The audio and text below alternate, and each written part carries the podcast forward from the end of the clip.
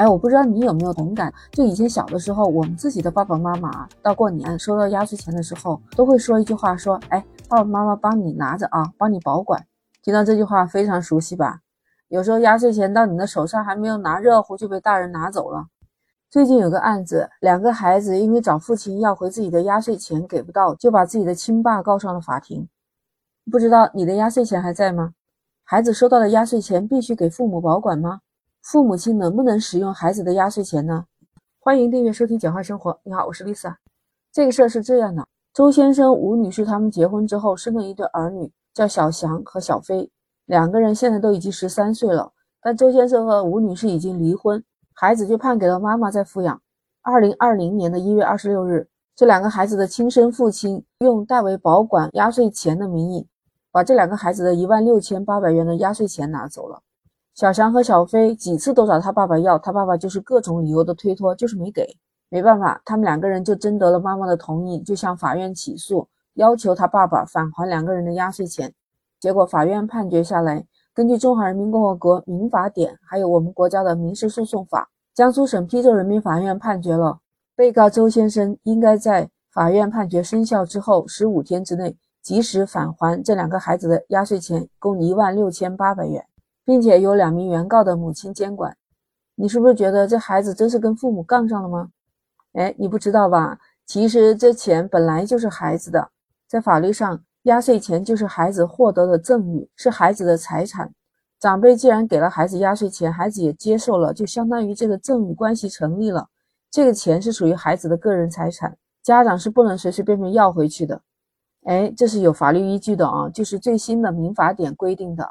那我总结了一下，在这里喽。你会问了，父母亲就没有权利保管孩子的压岁钱了吗？那其实简单一点来说，八岁以前由家长代为保管。八岁以后到成年之前，父母都有财产的保管权和支配权。但是要注意，除了维护孩子的利益之外，原则上是不能处分孩子的财产的。父母是不能据为己有的。当然，就是父母想用压岁钱给孩子们买他们本人要使用的学习用品、生活用品，可以用这笔钱等等，类似这样是维护子女的利益的。我想听到这儿，你也许担心啊，这孩子怎么能有消费概念呢？他没有意识。你像很多的孩子大额打赏主播。还有过量的购买网络游戏装备，根本就是对钱没有概念的，怎么能让他们去做消费呢？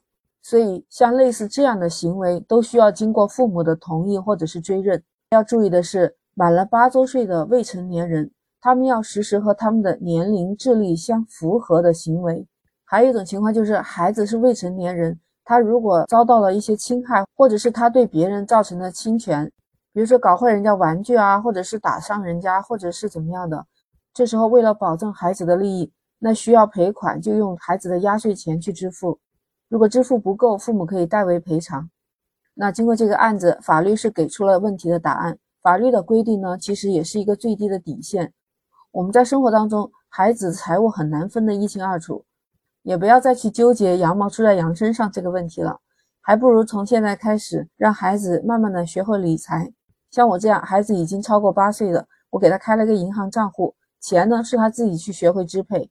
我的出发点就是想教会孩子怎么有一个正确的理财观念，要他学会计划和规划。我在这方面还是要多多学习。哎，如果你有好的建议，可以在评论区留言啊。Lisa 在这，感谢感谢了。听到这，记得关注我不迷路啊。那下期再见。